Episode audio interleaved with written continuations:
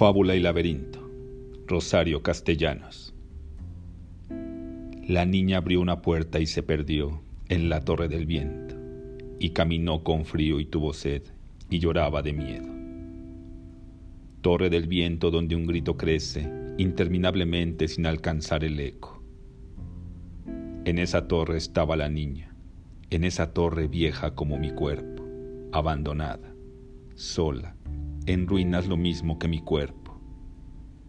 En esa torre búscala, persíguela, rastrea la huella de su pie desnudo y el olor de jazmín entre su pelo, y sus manos fluyendo como dos breves ríos, y sus ojos dispersos. Todo está aquí guardado, todo está oculto y preso.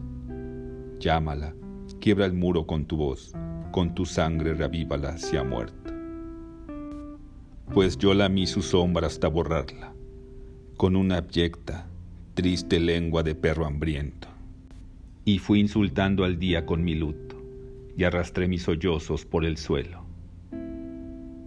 Mírame despeinada en un rincón, como arrullo un juguete ceniciento.